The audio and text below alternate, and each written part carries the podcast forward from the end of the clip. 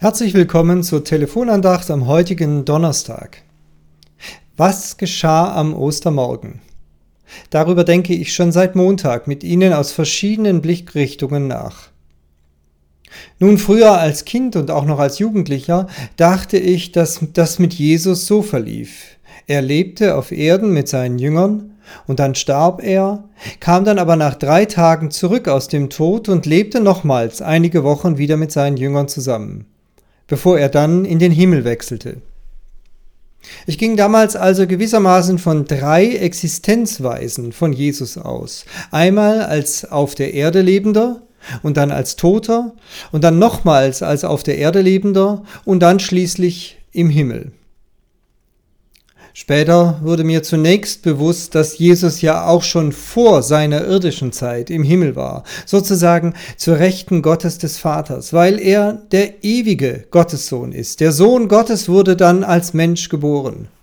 Aber er war ja vorher schon, vor aller Zeit, vor aller Schöpfung war er auf der Seite Gottes. Außerdem wurde mir auch klar, dass jene drei Tage des Todes von größter Bedeutung sind. Immerhin heißt es im Glaubensbekenntnis ausdrücklich hinabgestiegen in das Reich des Todes. Jesus lag also nicht einfach nur im Grab, sondern er durchlitt die Gottesferne, die ja auch als Hölle bezeichnet wird.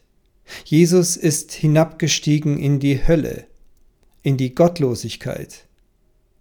Warum? Damit es keine Gottlosigkeit mehr gibt, damit die Hölle kein unentrinnbarer Ort mehr ist, sondern ein Ort, der von Gott durch seinen Sohn überwunden wurde.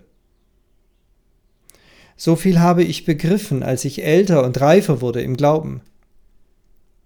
Aber es brauchte zunächst noch eine Zeit, bis mir dann auch klar wurde, dass die Auferstehung etwas völlig anderes ist als nur eine Wiederbelebung. Der Körper des Auferstandenen ist nicht ein von Gott sozusagen reanimierter Körper. Die Auferstehung Jesu ist deshalb auch etwas völlig anderes als zum Beispiel die Auferweckung des Lazarus, wie sie uns ja im Johannesevangelium erzählt wird, oder die Auferweckung des Jünglings zu Nein aus dem Lukasevangelium. Lazarus und der Jüngling, sie sind ja beide ins Leben zurückgekommen, aber sie kamen in ihre alte, immer noch totgeweihte Existenz zurück. Beide sind später wieder gestorben. Aber bei Jesus geschah am Ostermorgen etwas anderes, eine tiefgreifende Verwandlung. Ja, man kann mit dem Neuen Testament auch sagen, eine Neuschöpfung. Er ist der Erste, der in Gottes Ewigkeit hineingerufen wurde. Er ist der Erste, der diese völlig neue, nicht mehr an Raum und Zeit gebundene Existenz verkörpert. Ja, Paulus zum Beispiel argumentiert auch ganz klar so, Jesus ist nicht auferstanden, weil es eine allgemeine Auferstehung der Toten gibt und er sich jetzt gewissermaßen eingereiht hat in die Kette derer, die als dafür würdige Menschen in Gottes Ewigkeit schon hineingerufen wurden. Man könnte das ja meinen, aber gerade so ist es nicht. Jesus war der allererste, der jemals auferstanden ist. Und in seiner Auferstehung, und zwar ausnahmslos in seiner Auferstehung, ist die Auferstehung der Toten überhaupt begründet. Auch ein Abraham, ein Mose, eine Ruth und ein David und wer noch alles chronologisch vor Jesus bereits verstorben war. Sie alle haben nur deshalb nicht einen ewigen Tod, sondern Gottes Zukunft in seinem Reich vor sich, weil Jesus Christus an jenem Ostermorgen vor den Toren von Jerusalem auferstanden ist. Merken Sie, dass da unsere üblichen chronologischen Abläufe gar nicht mehr passen? Unsere Reihenfolgen, in der wir normalerweise gedanklich unterwegs sind?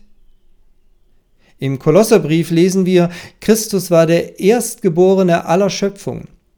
Und er ist auch der Erstling der Auferstehung, sagt Paulus, sozusagen der Prototyp für alle, die nach ihm in die Ewigkeit einziehen. Ja, erlauben Sie mir dieses etwas technische Bild. Wenn in einem Automobilkonzern ein Prototyp vom Band läuft, dann weiß man, dass jetzt Tausende von weiteren Fahrzeugen noch folgen werden.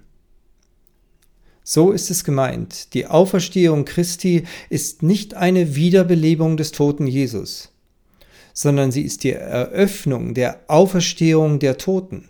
Sie ist die Eröffnung der Ewigkeit für die Menschheit. Und Ewigkeit ist ja nicht nur eine Verlängerung der Zeit, sondern eine völlig andere Kategorie als unsere Denkmuster von Raum und Zeit, die doch immer von einem Nebeneinander und einem Nacheinander geprägt sind.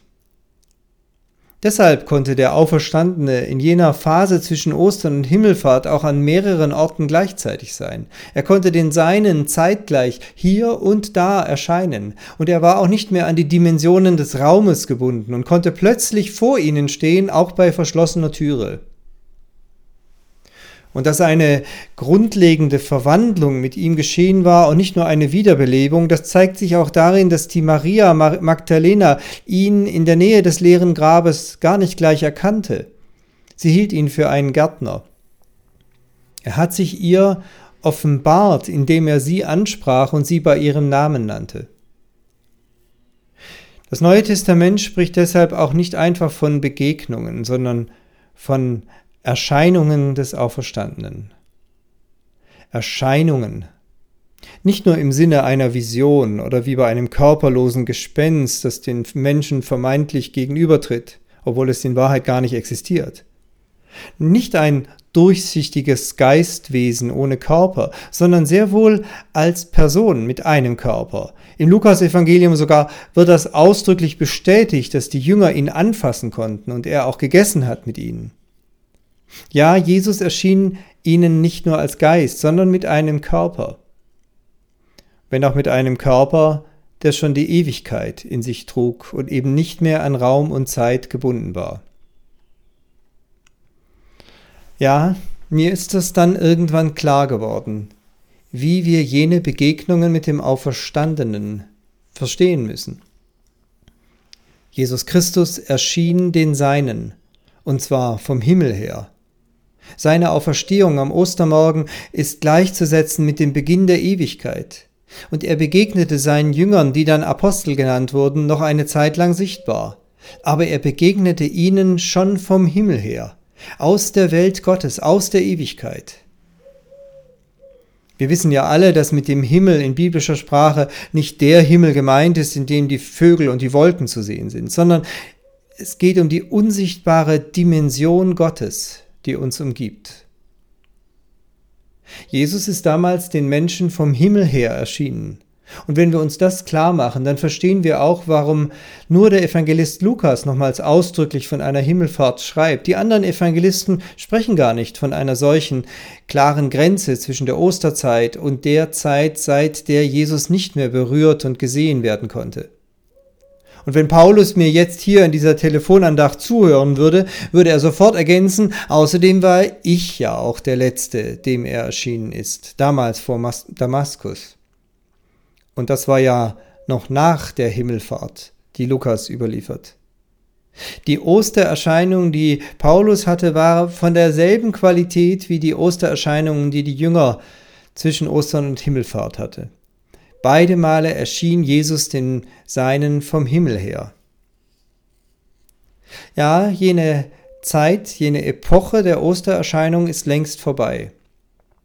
Aber das Neue, das mit der Auferstehung Jesu verbunden ist, das gilt nicht nur seither für alle Zeit, sondern auch rückwirkend für alle Zeit.